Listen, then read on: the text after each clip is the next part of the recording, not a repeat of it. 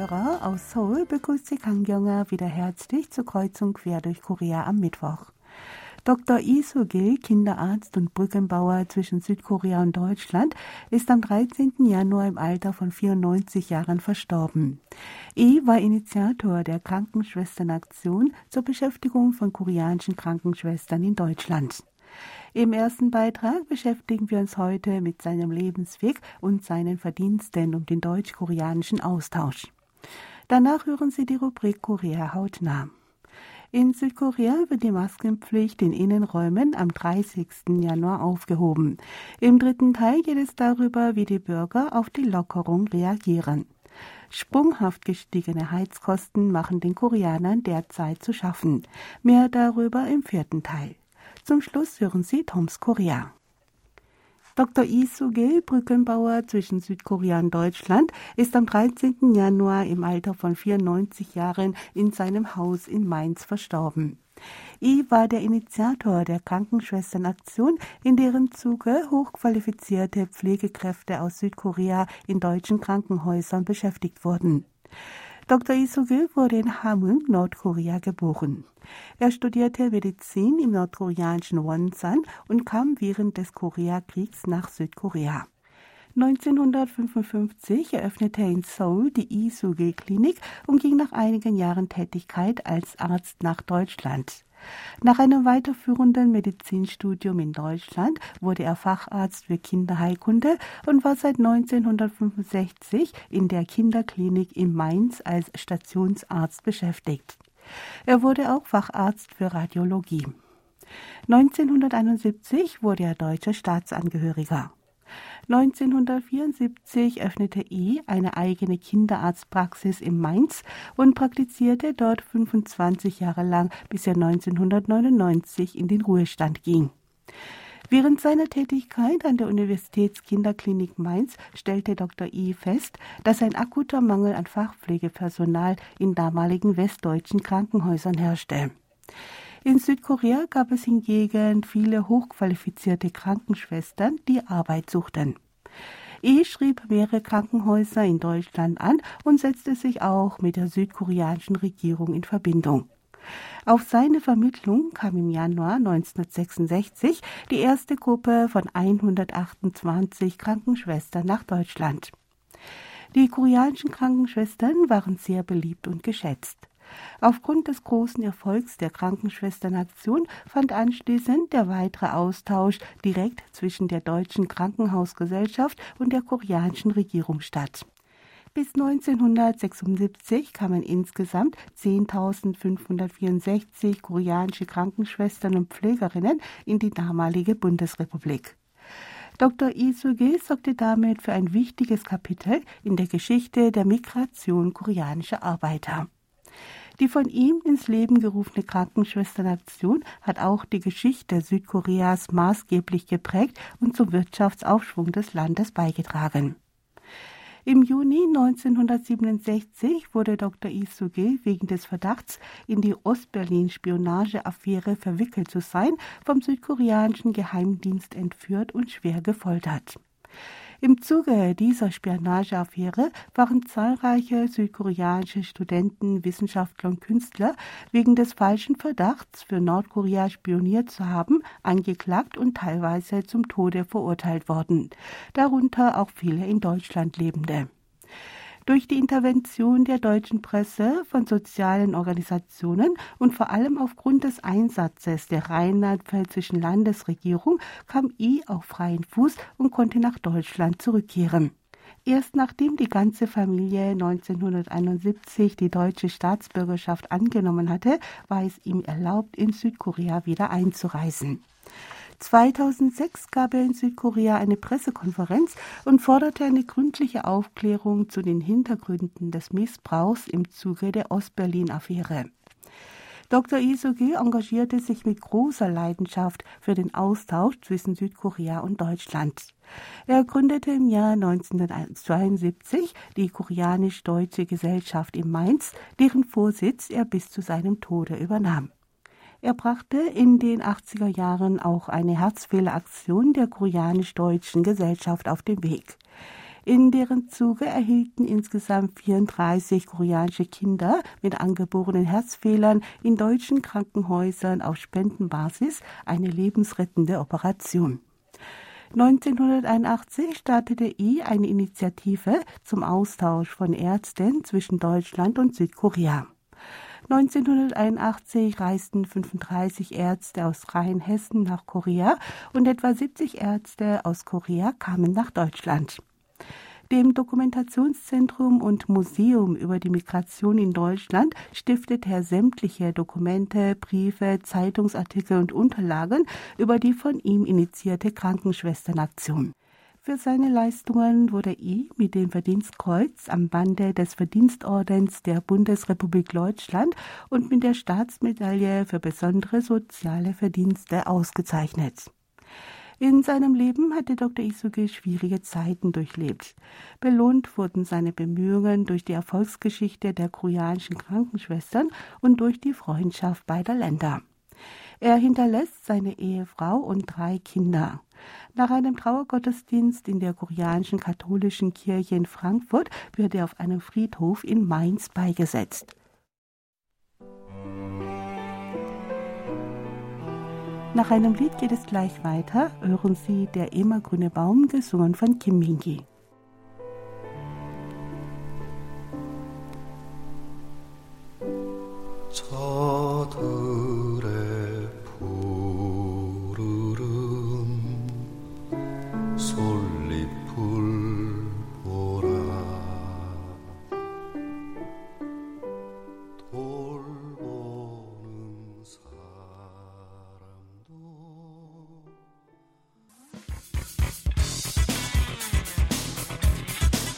Zeit für Korea hautnah. Heute geht es um eine Ausstellung zur Neueröffnung des Hanmi Museums für Fotografie. Das Hanmi Fotomuseum ist das erste auf Fotokunst spezialisierte Museum in Korea. Seit seiner Öffnung im Jahr 2002 hat die Einrichtung das Schaffen von Fotokünstlern unterstützt und durch Ausstellungen, Sammlungen, Publikationen und Bildungsprojekte zur Reputation Südkoreas auf dem Gebiet der Fotografie entscheidend beigetragen. In den vergangenen 20 Jahren hat das Museum eine Sammlung von über 200.000 Fotografien zusammengetragen die die Geschichte der koreanischen Fotografie von den Anfängen bis zur Gegenwart umfassen.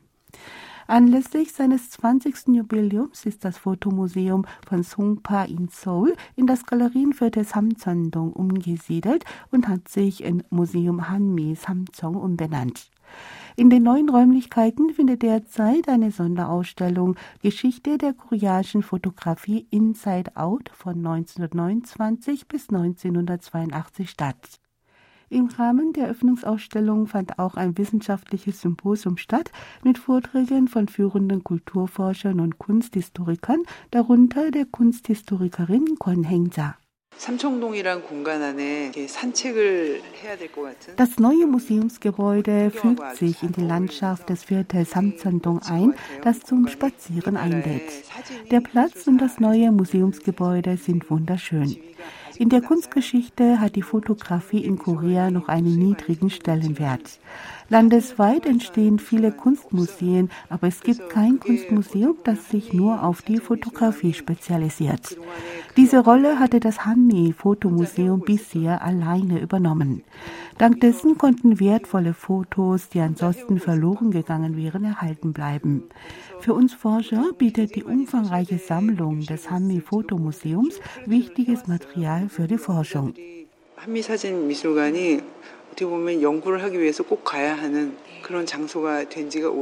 Mit dem Umzug in die neuen Museumsräumlichkeiten in Samcheon-dong wurde der größte Wert auf den Einbau eines thermostatischen Kühllagers mit hochmodernen Feuchtigkeitsschutzsystem gelegt. Dieses Kühllager soll die Lebensdauer der Fotografien um mindestens 500 Jahre verlängern. Die Regale in dem Kühllager bestehen zu 100 Prozent aus rostfreiem Stahl. In dem Magazin wird eine konstante Temperatur von 5 Grad und 35 Prozent Feuchtigkeit aufrechterhalten. Für die Besucher wurde ein offenes, klimatisiertes Magazin eingerichtet. Durch eine Glaswand des Magazins können die Fotos betrachtet werden, ohne dass die Objekte Witterungsbedingungen ausgesetzt sind. Zu sehen sind Objekte aus der Zeit vor 1929, darunter Werke des Fotografen Hang Zoll, der die Fotografie in Korea eingeführt hat. Auch ein Porträt von Kaiser Kojong ist zu sehen. Die Besucher zeigen großes Interesse an den seltenen Fotos und betrachten jedes Ausstellungsstück ganz genau. Ich bin gekommen, um mir die besondere Ausstellung zur Eröffnung des Museums in Samcheondong anzuschauen. Die Fotos mit historischem Hintergrund waren sehr interessant und riefen bei mir auch alte Erinnerungen wach. Ich bin dankbar dafür, seltene Fotowerke wie das von dem Fotografen Lee Mung-sik aufgenommene Porträt von der Malerin Chon Young-ja sehen zu können. Fotos sind ein wichtiges Genre der zeitgenössischen Kunst. Dennoch gab es keine Einrichtungen, die sich mit der Geschichte der Fotografie in Korea systematisch beschäftigte. Es hat daher eine wichtige Bedeutung, dass das Museum Hanmi in einer Ausstellung den Trend der Fotokunst in Korea beleuchtet und den Besuchern vorstellt. Fotografie steht im Mittelpunkt der modernen Zivilisation. Ich denke, dass die auf das Visuelle fokussierte DNA der modernen Zivilisation in Fotos liegt. Es wäre interessant, wenn das Museum dem nachgehen würde, wie die Fotografie die Zivilisation des Visuellen geschaffen hat.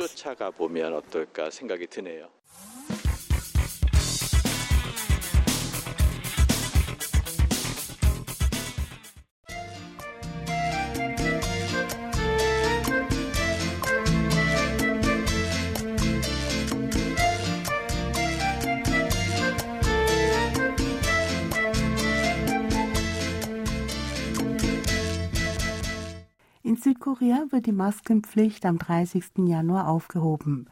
Eine Person mit Nachnamen Chö, die in Seoul arbeitet, sagte gegenüber der Zeitung Gyeongyang Shimun, sie werde wahrscheinlich die Veränderungen in Zusammenhang mit der Aufhebung der Maskenpflicht am deutlichsten am Arbeitsplatz spüren. Ihr Vorgesetzter spucke viel beim Reden und sie habe Angst, dass sie sich eventuell anstecken könne.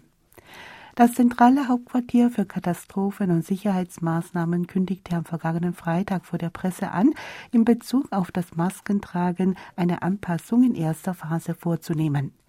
Demnach werde die Maskenpflicht in Innenräumen bis auf einige Einrichtungen in eine Empfehlung umgeändert. In der siebten Corona-Welle sei der Höhepunkt überschritten worden und damit seien die von Experten vorgegebenen Kriterien für eine Anpassung als erfüllt betrachtet. Am 20. Januar waren es genau drei Jahre seit der Bestätigung des ersten Corona-Falls in Südkorea. Die Bürger begrüßen zwar einerseits die Lockerung, sie sind jedoch an das Tragen einer Mundschutzmaske so gewöhnt, dass sie sich ohne Maske entblößt fühlen würden.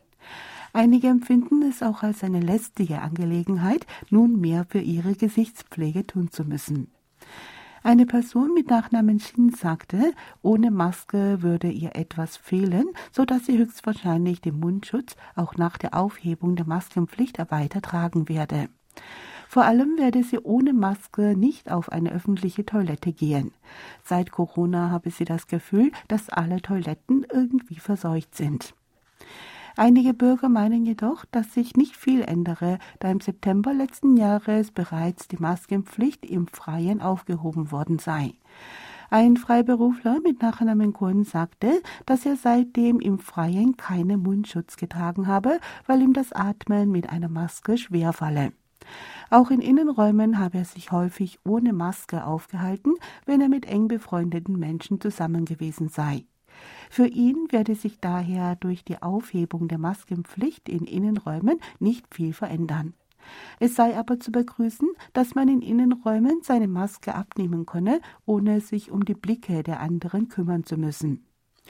Einrichtungen mit hohem Infektionsrisiko, medizinische Einrichtungen, Apotheken und öffentliche Verkehrsmittel sind von der Lockerung jedoch ausgenommen.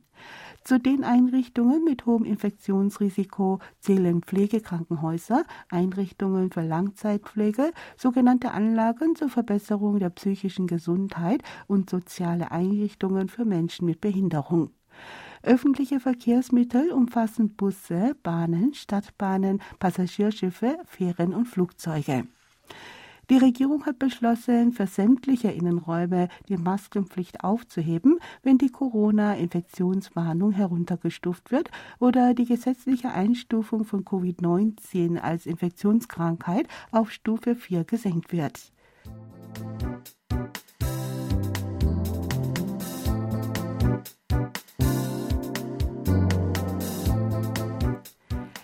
Explodierende Heizkosten machen den Koreanern derzeit zu schaffen. Eine im Seoler-Bezirk Mapo wohnende Person konnte ihren Augen nicht trauen, als sie den Zahlungsbescheid für die Nebenkosten und die Verwaltungsgebühren für den letzten Monat erhielt. Sie sollte 410.000 Won, etwa 305 Euro und damit 135.000 Won, etwa 100 Euro mehr bezahlen als im Vormonat. Die Heizkosten hatten sich von rund 80.000 Won auf etwa 190.000 Won mehr als verdoppelt. Die Person sagte, dass sie nicht viel mehr geheizt habe als im Monat davor. Aufgrund der Verteuerung des Gaspreises sind die Heizkosten enorm gestiegen. Der Ärger der Bürger wegen sprunghaft steigenden Heizkosten wird immer größer. In Internetforen finden sich zahlreiche Beiträge, in denen sich die Nutzer über die hohen Heizkosten beschweren. Eine im Seoul-Bezirk Kuro wohnende Person schrieb, dass sie über 110.000 Won für die Gasgebühren für Dezember zu entrichten habe. Dies sei fast das Doppelte der Gaskosten für den Monat davor. Es sei sehr bedrückend, dass niemand erkläre, weshalb die Heizkosten so sehr gestiegen sind. Besonders stark gestiegen sind die Heizkosten in Apartments mit einem zentralen Heizsystem. Eine Person, die in einem Apartment in Incheon wohnt, erschrak, als sie die Rechnung für Neben- und Verwaltungskosten in Höhe von über 500.000 Won in den Händen hielt. Da die Heizung zentral gesteuert wird, kann sie auch nicht die Temperatur individuell herunterregeln, um Heizkosten zu sparen. In dem Apartment hängt eine Meldung, in der es heißt, dass die Gaskosten wegen des Ukraine-Konflikts gestiegen seien. Weil die Wohnungen alt seien, beklagten viele Bewohner, dass sie frieren würden, sodass stärker geheizt werde. Die Person beklagte, dass sie auch tagsüber, wenn es ihr zu warm in der Wohnung sei, die Heizung nicht herunterdrehen könne. Die gestiegenen Heizkosten sind auf den Anstieg des Importpreises für Flüssiggas zurückzuführen, das in den Stadtgasleitungen zum Einsatz kommt. Daten der nationalen Steuerbehörde zufolge wurde im vergangenen Jahr 46.394.832 Tonnen Flüssiggas importiert. Dies ist ein Zuwachs von lediglich einem Prozent. Die Importkosten stiegen im letzten Jahr jedoch im Vorjahresvergleich um nahezu das Doppelte auf 50 Milliarden 22 Millionen und 180.000 Dollar. Die Regierung hat aus Sorge vor der Inflation die Gaskosten für das erste Quartal eingefroren. Im letzten Jahr wurde jedoch der Gaspreis um 5,47 Won pro Megajoule angehoben, was sich mit dem neuen Jahr in den Heizkosten niederschlägt. Hinzu kommt, dass nach der Einführung des Gaspreises im ersten Quartal mit zusätzlichen Preissteigerungen für die Verbraucher gerechnet werden muss, um Verluste infolge der hohen Importsumme für Flüssiggas auszugleichen. Die Geschäftsverluste der Korea Gas Corporation infolge der niedrigen Festsetzung der Gasgebühren im privaten Sektor stiegen von 1,8 Billionen Won im Jahr 2021 auf 8,8 Billionen Won im vergangenen Jahr. Der Minister für Industrie, Handel und Energie Yi Chang-yang sagte, dass im ersten Quartal des neuen Jahres die Gasgebühren eingefroren würden, damit den Bürgern die Heizkosten für den Winter nicht so stark zur Last fallen.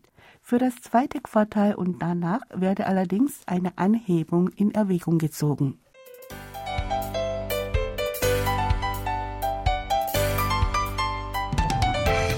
Toms Korea. Seibok Mani Badeseo, frohes neues Mondjahr, liebe Hörerinnen und Hörer, und willkommen im Jahr des Hasen. Heute am Mittwoch ist der erste normale Arbeitstag nach den Feiertagen zum Neujahr nach dem Mondkalender. Als traditionelles Fest etwa so wichtig wie Weihnachten im Westen. Nicht nur in China bedeutet das die größte Reisewelle des Jahres. Auch in Korea fahren viele Leute mit Kind und Kegel in die alten Heimatorte, um Verwandte zu besuchen und den Ahnen zu huldigen.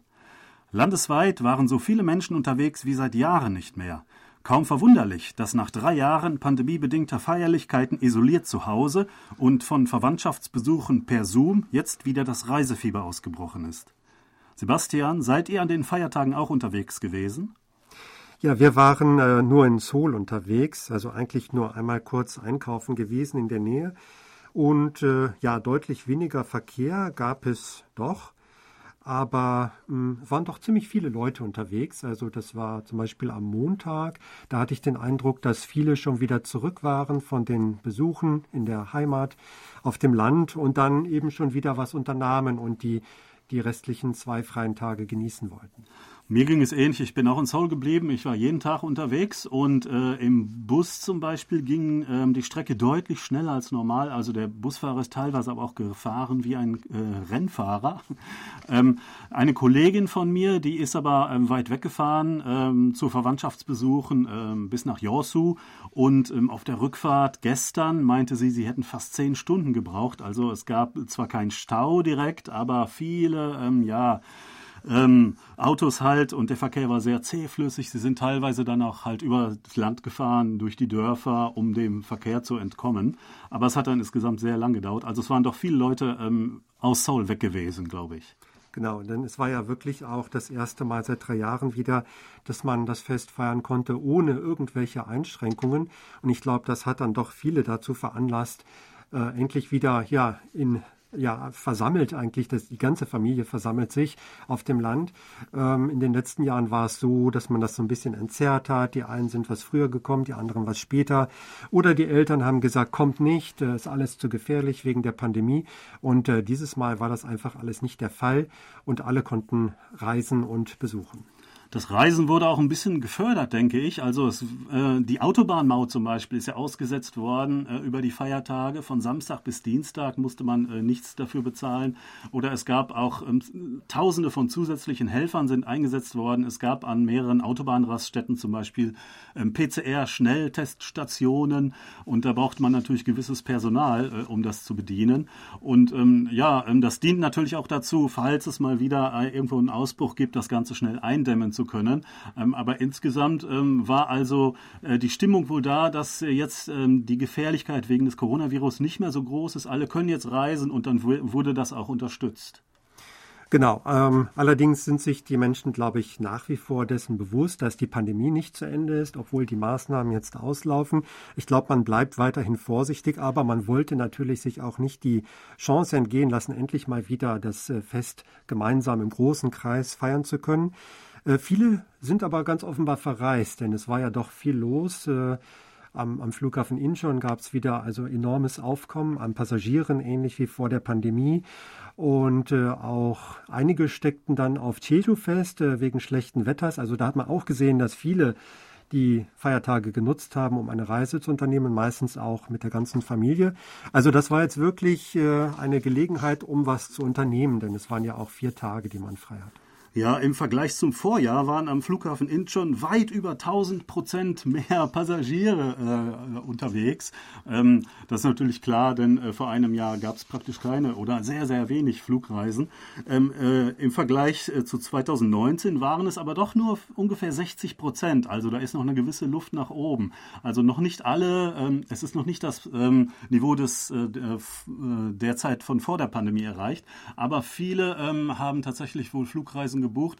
Ähm, ich habe da eine kleine Geschichte erlebt. Also in der Woche vor Solnal, also vor dem Mondneujahrsfest, ähm, hatte ich einen Ferienkurs an der ähm, Seoul Nationaluniversität. Der ist, ähm, den mache ich schon seit vielen Jahren ungefähr zur gleichen Zeit. Der ist immer sehr gut besucht, äh, weil er auch sehr günstig ist. Aber dieses Mal war das Phänomen, dass am Anfang sich sehr viele angemeldet haben, aber am Ende, den letzten zwei Tagen vor Solna, ist kaum noch jemand gekommen. Also nur ein Drittel der angemeldeten Teilnehmer sind am Ende noch erschienen. Und wir haben uns alle gewundert, was los ist. Ähm, ist das zu schwierig oder was? Ähm, das ist vorher nie passiert. Und die haben alle gesagt, äh, ähm, die Studenten, die da waren jedenfalls, haben gesagt, ja, die anderen sind wahrscheinlich alle verreist. Sie haben das jetzt ausgenutzt, sie haben gemerkt, oh, wir können jetzt reisen, also zum Beispiel ein Kurztrip nach Japan oder so, ist jetzt wieder möglich. Äh, und ähm, ja, das ist vielleicht ein bisschen interessanter, als jetzt nochmal irgendwie vier Stunden äh, Unterricht oder was in den Ferien zu bekommen. Und also das zeigt doch, dass sehr viele wahrscheinlich auch spontan eine kleine Reise unternommen haben. Ganz bestimmt. Es sind ja auch Schulferien, nicht nur Semesterferien, also auch eine gute Gelegenheit für Familien zusammen zu verreisen. Und ja, jetzt äh, haben wir das Jahr des Hasen. Ähm, kannst du da was zu sagen? Was bedeutet das? Was kann man da erwarten?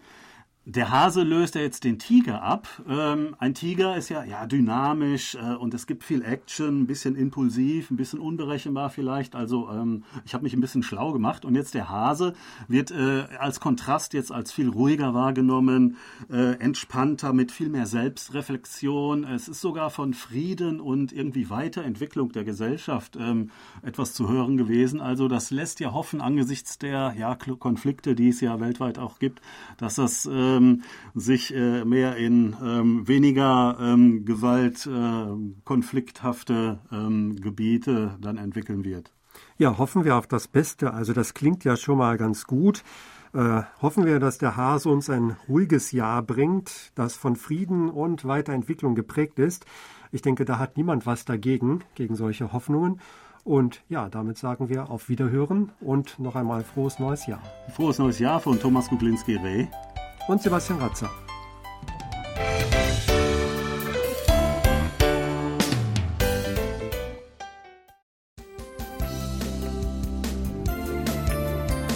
Das war's in Kreuz und Quer durch Korea. Ich danke fürs Zuhören und sage Tschüss, bis zum nächsten Mal.